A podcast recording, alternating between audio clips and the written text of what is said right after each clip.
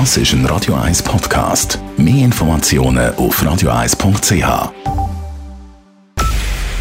Es ist 9 Uhr. Radio 1, der Tag in 3 Minuten. Mit der Lara Pecorino. Auch eine dritte Gesprächsrunde zwischen Russland und der Ukraine bringt keine wesentliche Verbesserung der Lage. Das Treffen in Belarus wurde nach drei Stunden beendet. Hauptthema der Verhandlung war nach wie vor die Evakuierung von Zivilisten aus stark umkämpften ukrainischen Städten. Es gebe lediglich gewisse kleinere Fortschritte bei der Logistik für die Evakuierung von den Zivilisten, heißt es von einem ukrainischen Vertreter. Die russische Seite ließ verlauten, dass es morgen einen neuen Anlauf für humanitäre Korridore geben soll.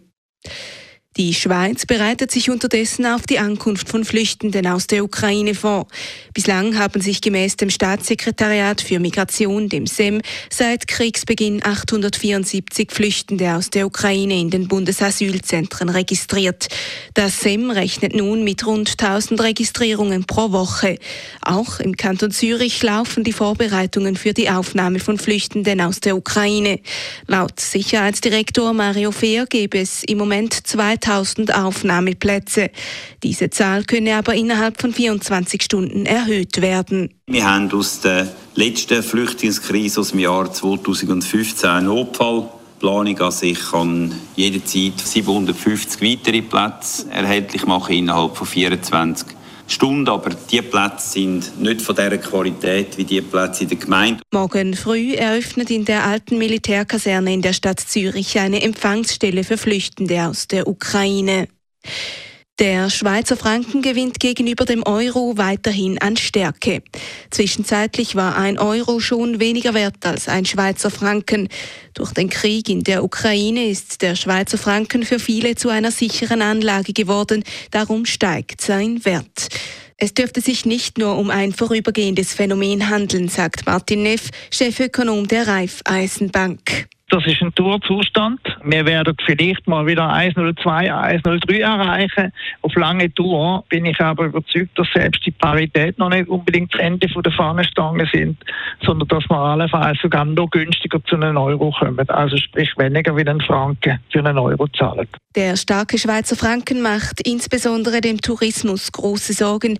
Der Tourismus müsse nun mit guten Angeboten versuchen, die Gäste trotzdem in die Schweiz zu locken, heißt es auf Anfrage bei Schweiz Tourismus.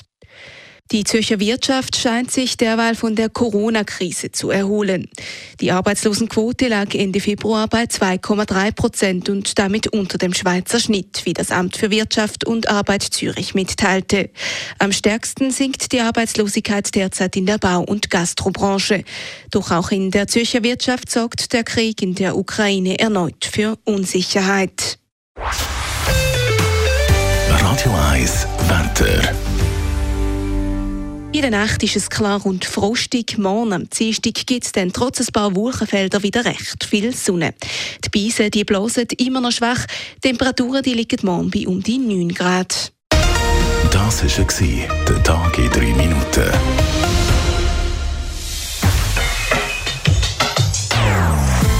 Non-Stop-Musik auf Radio 1. Besten Songs von allen Zeiten. Non-Stop. Radio 1.